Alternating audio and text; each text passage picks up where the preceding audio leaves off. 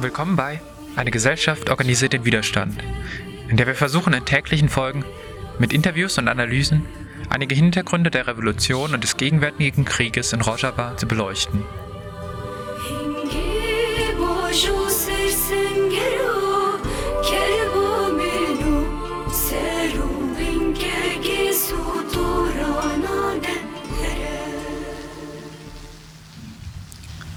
Morgens auf einem Dach, irgendwo in oder in der Nähe von Derik. Die SDF, die syrischen demokratischen Kräfte, haben gestern die meisten Punkte des Deals, den die Türkei mit Russland geschlossen hat, abgelehnt. Das überrascht nicht, da das Abkommen vor allem die Besetzung durch die Türkei legitimiert hat und die Auflösung der Selbstverteidigungskräfte gefordert hat. Die Gespräche mit Russland dauern an, aber kaum jemand kann einschätzen, wie es jetzt weitergeht. In der Stadt überlagern sich unterschiedliche Stimmungen. Viele Anwohnerinnen sind davon überzeugt, dass Derek, das nie bombardiert wurde und auch den Kampf gegen den IS mehr aus der Ferne mitbekommen hat, auch diesmal nicht in den Krieg involviert werden wird. Aber wie viel ist davon nur Hoffnung? Gleichzeitig laufen die Vorbereitungen für einen Angriff. Eine der Hauptstraßen wird mit Gerüsten und Wellblechen überdacht. Dies dient nicht etwa dazu, vor Regen zu schützen, der jetzt tatsächlich manchmal fällt, sondern vor den Blicken der Aufklärungs- und Kampfdrohnen, die die Türkei zunehmend einsetzt. Im Krankenhaus sind alle Vorbereitungen abgeschlossen, sodass die zahlreichen Pflegerinnen und Ärztinnen Zeit zum Teetrinken haben. Nur ab und zu werden Verletzte aus der Grenzregion hierher verlegt. Wir sprechen mit Merivan und Sarah, einer Ärztin und einer angehenden Assistentin über ihre Arbeit. in our situation, uh, we got to the health system like nearly the same day that the war started.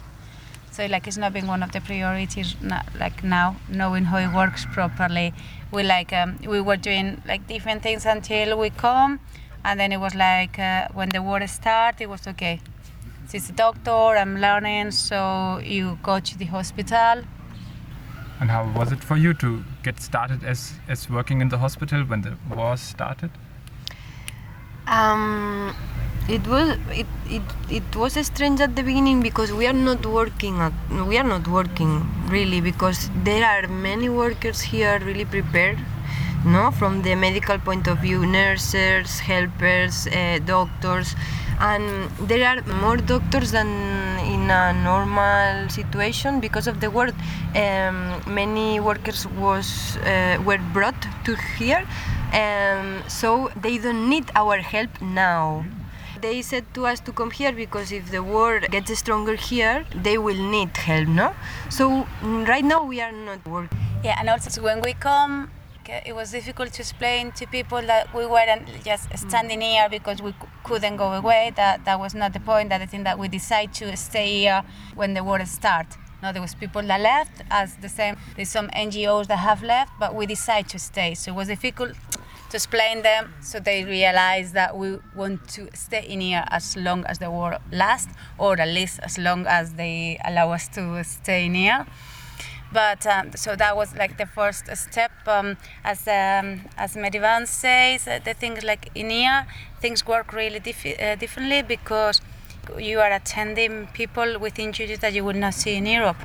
And so you have to use measures that you will not use in Europe. So like you don't get like many amputated persons in Europe you don't get people with shots in the lungs shots in the colon shots in the stomach that is the most usually injured people like with a lot of um, injured for explosions. So that is a type of um, injuries that you will not attend.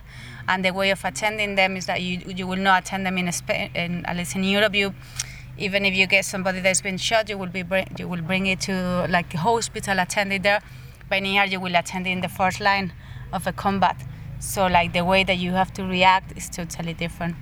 There's one thing that really interesting in here is nearly everyone, like every worker of the civil hospital, but a lot of the people from society, they receive a first aid education, and so, but not the first aid that we get like how to react if somebody's choking, no, how to react if somebody lost a limb, if uh, you get hurt by an explosion, by a blast.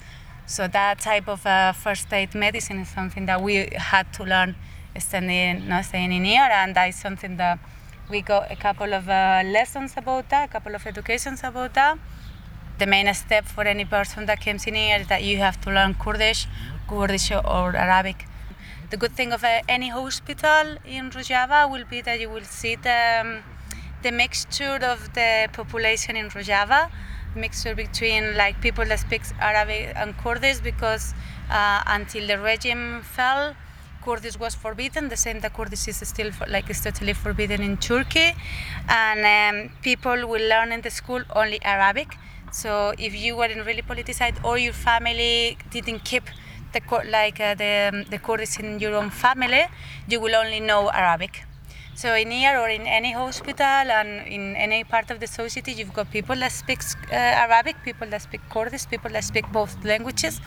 But you can see you can see how fluid relations are in here, how people help each other, how like you can be learning a word in Kurdish and then the same word in Arabic, and you will you will be working with people that is Arabic while you Kurdish. So that is a good reflection of the reflect of the society in here see how it works and see how like this um, Muslim people, Christian people, like Alevi. Uh, Alevi people, like and all of them work like really nicely.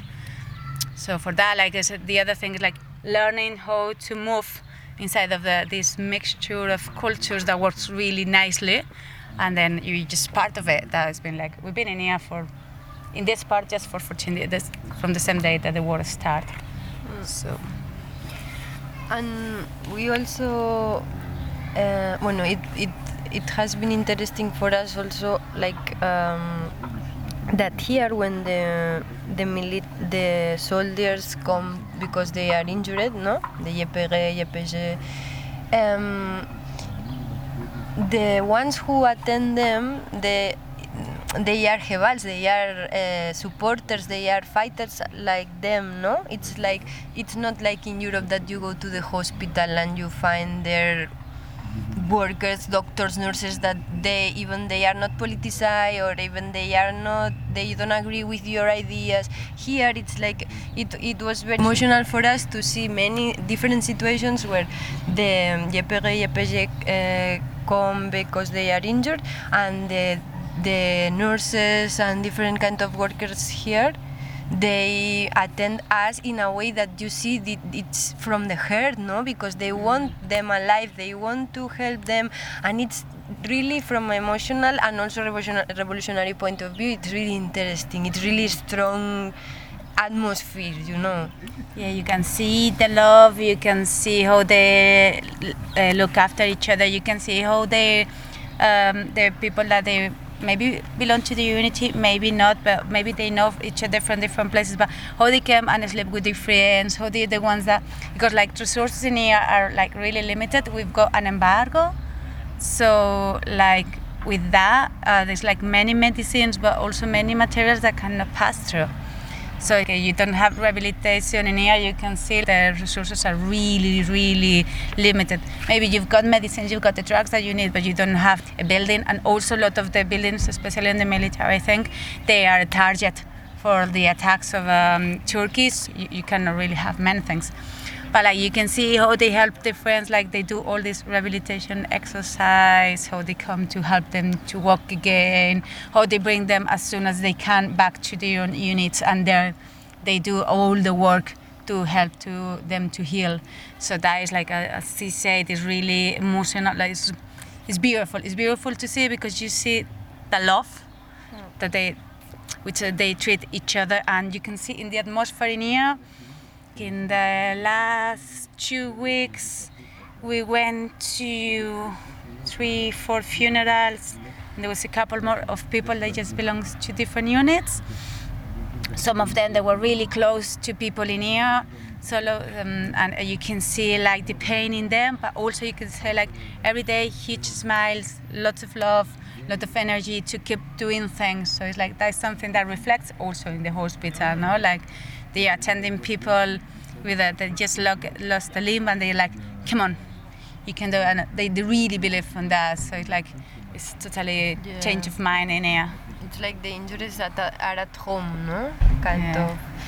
Like everybody here, we are waiting if it's necessary uh, to help from here or to go another place, and it's very strong also that um, we every every time that we ask to any of the people that are here. What do you think about the situation? Even the, the worst days are um, like after the agreement uh, between Turkey and Russia and like this, they always say, mm, okay, this is the situation, but we stay. We didn't hear we didn't hear to any person uh, talking about I am afraid maybe I will go. No it's like they are uh, everybody here they are sure that they want to resist even the situation is really bad no? And yeah this is we are waiting here. The people it's really convinced about their positions. And yeah it's no say it, it, it it's like even they are giving strength to us even if we are trying to give strength to them but they are like uh, kilometers eh, ¿cómo se dice por delante Far from us. yes Mit diesen Worten endet die heutige Episode. Zum Abschluss spielen wir euch noch ein bisschen mehr aus dem Lied Tina Chia von Mahmoud Barasi. Bleibt dran und bis zum nächsten Mal.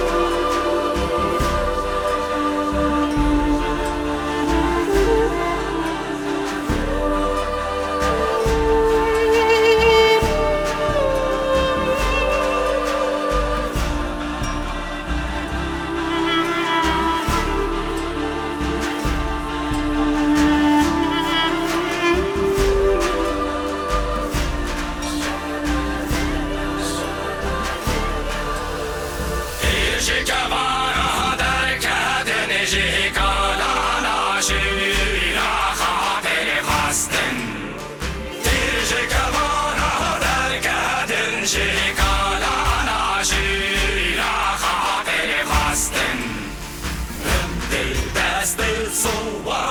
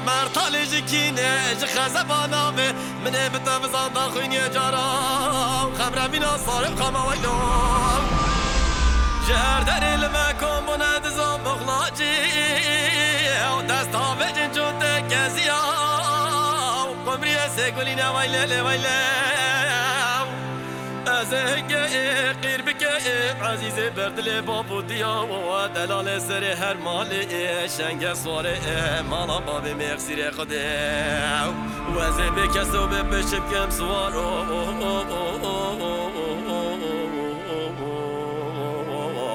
خوی خیرت و خمال شبه و کس نمانه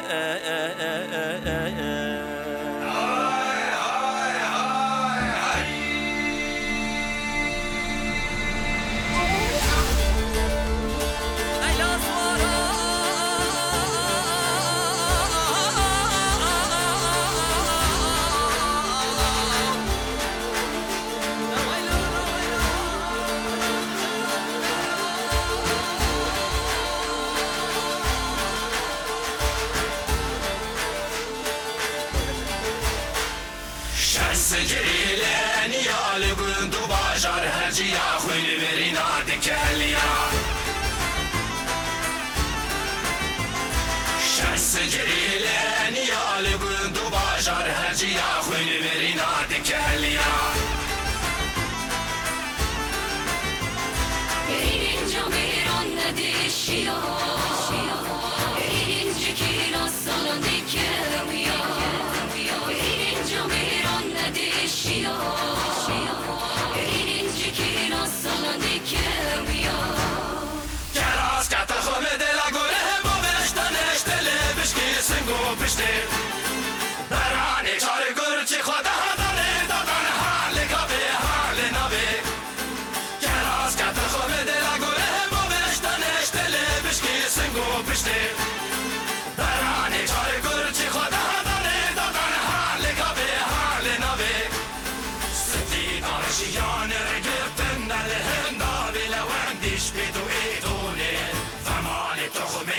Już od tak tutaj razy fitki, że będę kurkiem to wyłącznie do